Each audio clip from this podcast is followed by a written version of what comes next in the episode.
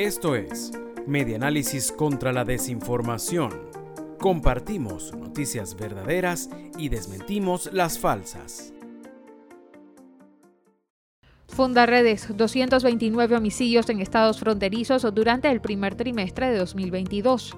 La ONG Fundaredes informó que durante el primer trimestre del año 2022 contabilizaron 229 homicidios, 70 enfrentamientos y 96 desaparecidos de los estados fronterizos de Venezuela, reseña El Impulso.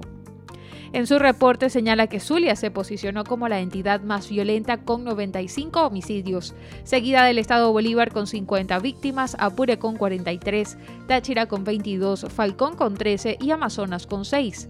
Durante el primer trimestre del año 2022, de acuerdo con el análisis de estudio de la curva de violencia de Funda Redes, se incrementaron los hechos violentos, superando las cifras del último trimestre del año 2021 en los seis estados fronterizos, con 9% en homicidios, 60% en personas desaparecidas o secuestradas y 37% en presuntos enfrentamientos.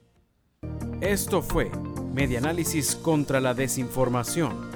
Síguenos en nuestras redes sociales, en Twitter e Instagram. Somos arroba medianálisis e ingresa a nuestra página web www.medianálisis.org.